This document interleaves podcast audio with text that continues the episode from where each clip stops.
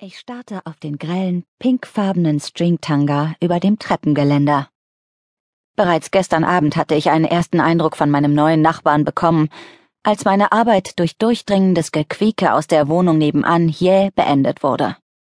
Die Freundin meines Nachbarn war beim Sex laut, mehr als laut. So frustrierend es auch war, ich konnte nichts tun.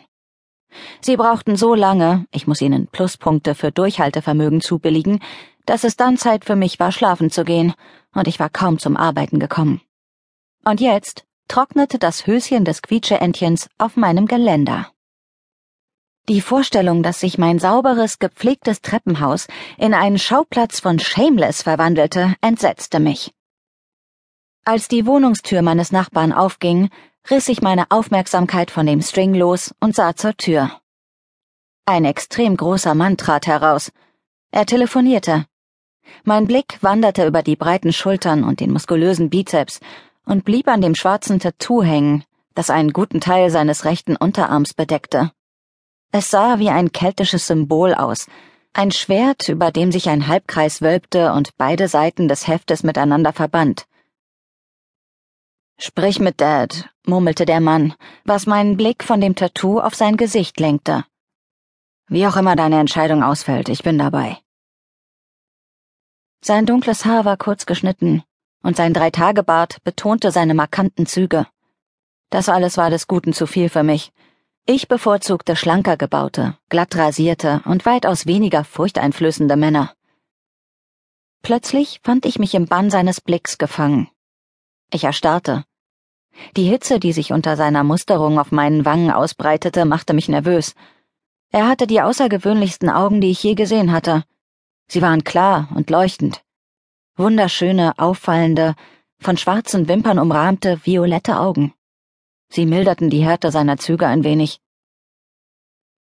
Sein Blick gab mich frei, glitt an mir herunter und dann wieder herauf. Danach wurde ich mit einem höflichen Nicken bedacht, bei dem ich sämtliche Stacheln aufstellte. Offenbar fand er mich uninteressant. Wutentbrannt schaute ich wieder zu dem Stringtanga und biss mir auf die Lippe.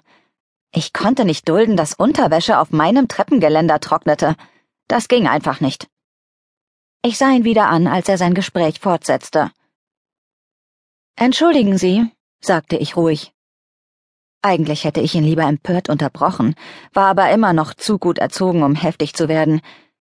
Dennoch bewirkten meine leisen Worte, dass er seine Aufmerksamkeit wieder zu mir wandte und die Stirn runzelte. Shannon, ich ruf dich zurück. Ja. Tschüss, Süße. Er schob das Telefon in die Tasche. Wie kann ich Ihnen helfen? Ich streckte meine Hand aus und stellte mich formell vor. Ich bin Miss Grace Farquhar. Mit der anderen Hand deutete ich auf meine Tür. Ihre Nachbarin. Mit zusammengepressten Lippen schob er seine große Hand in meine und umschloss sie. Ein Schauer lief mir über den Rücken, und ich bereute sofort, ihm die Hand gegeben zu haben. Freut mich, Sie kennenzulernen, Miss Grace Farquhar. Mhm, ja, ja, murmelte ich, zog meine Hand zurück und versuchte nicht so verwirrt zu klingen, wie ich mich fühlte. Und Sie sind? Mr. Logan James McLeod. Er machte sich über mich lustig. Ich ging darüber hinweg. Tja, Mr. McLeod, ich bemühte mich um einen freundlichen Ton, aber ich spürte geradezu, wie der String mich vom Geländer her anfunkelte und meinen Ärger schürte. Ich wäre Ihnen sehr dankbar, wenn Ihre Freundin davon absehen würde, ihre intimsten Kleidungsstücke in einem öffentlich zugänglichen Treppenhaus zu trocknen. Ohne mir die Mühe zu machen, mir meinen Abscheu nicht anmerken zu lassen, deutete ich mit dem Finger auf den String. Logan starrte das Höschen an. Oh, brummte er. Logan! Erklang eine Frauenstimme in seiner Wohnung. Hast du Lust, irgendwo frühstücken zu gehen? Die Stimme nahm plötzlich Gestalt an. Eine junge Frau trat in das Treppenhaus. Sie trug lediglich ein Männerhemd, das knapp unterhalb ihres BHs zugeknüpft war und einen beeindruckenden Brustansatz sehen ließ.